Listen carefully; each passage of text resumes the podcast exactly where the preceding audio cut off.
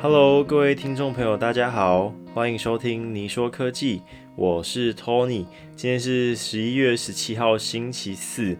那大家好久不见哦，因为前阵子有些事，所以就没有更新节目。那先在这边跟大家说声抱歉。好，那我们今天要来跟大家聊聊呃数位市场法。好，那先来跟大家讲一下为什么会想要聊呃数位市场法。那其实是因为我大概在十一月初的时候，呃看到新闻说，诶，欧洲的议会，欧盟议会在呃。十一月一号的时候，正式宣布说，哎，数位市场法正式生效。那我就哎好奇啦，欧盟又推出了什么奇怪的条款呢？那我就去看了一下，做研究。那我觉得非常的不合理。以一个消费者角度来说，我觉得不合理啊。我就先来跟大家说一下这整件事情的来龙去脉好了。首先是什么是数位市场法？呃，欧盟的数位市场法主要是避免。具有权威的科技公司，也就是所谓的大公司垄断呃市场，这样子会让中小企业跟大公司形成一个不公平的竞争。那大公司的定义就是说，你在过去三个财政年度在欧洲经济区的年营业额要超过六十五亿欧元，那你就会被列入是大公司的这个门槛。好，那像是苹果、Google、Facebook、Amazon，就是这些大公司都有被列入其中。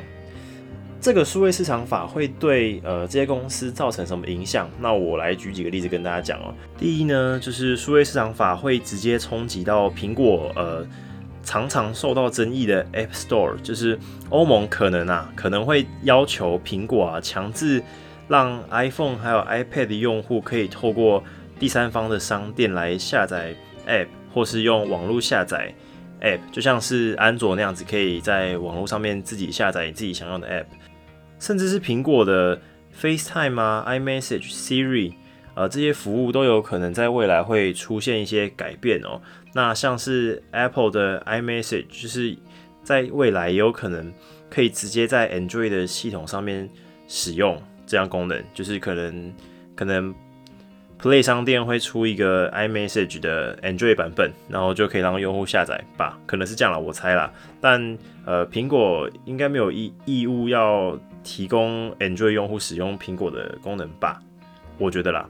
那好，再来是在语音助理的方面是，呃，在新规定正式实施后，就会有可能去强迫 Apple 开放用户自行选择第三方助理。就假假设说，你现在原本是手机是固定用呃 Siri 这个语音助理，那它也有可能强制要求你，哎，你要 Google 的语音助理你可以用，呃小米的语音助理你可以用，或是其他间的语音助理你也可以用，就是你不能说你的系统是封闭的。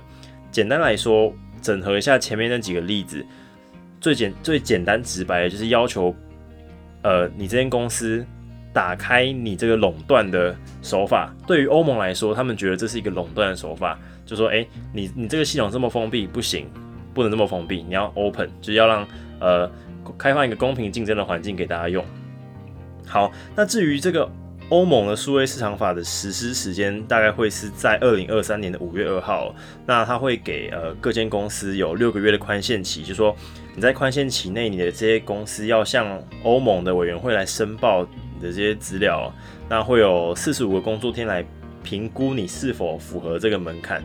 那如果说你不符合门槛，然后在期限后你还是不改善，那你就会受到呃惩罚。那这个惩罚其实蛮严重的，就是欧盟会以你去年的总收入的十 percent 当做是罚款，其实蛮高的哦。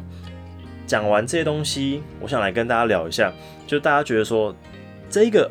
欧盟的数位市场法到底合不合理？欧盟有权利要求呃公司开放这些东西让大家使用吗？有权利要求各间公司不应该去做什么，或是该做什么东西吗？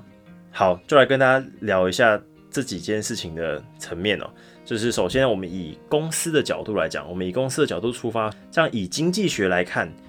这个欧欧盟的数位市场法其实跟自由市场的概念是有冲突的。理论上来讲，企业应该要能够创造自己的产品特色，来吸引顾客，进而来提高你这间公司的市占率嘛。对吧？这是以公司的角度。那再是政府的角度，说站在欧盟的角度，他们其实更希望的是，呃，市场要公平的竞争，然后也可以让整个社会呃的福祉是最大化的。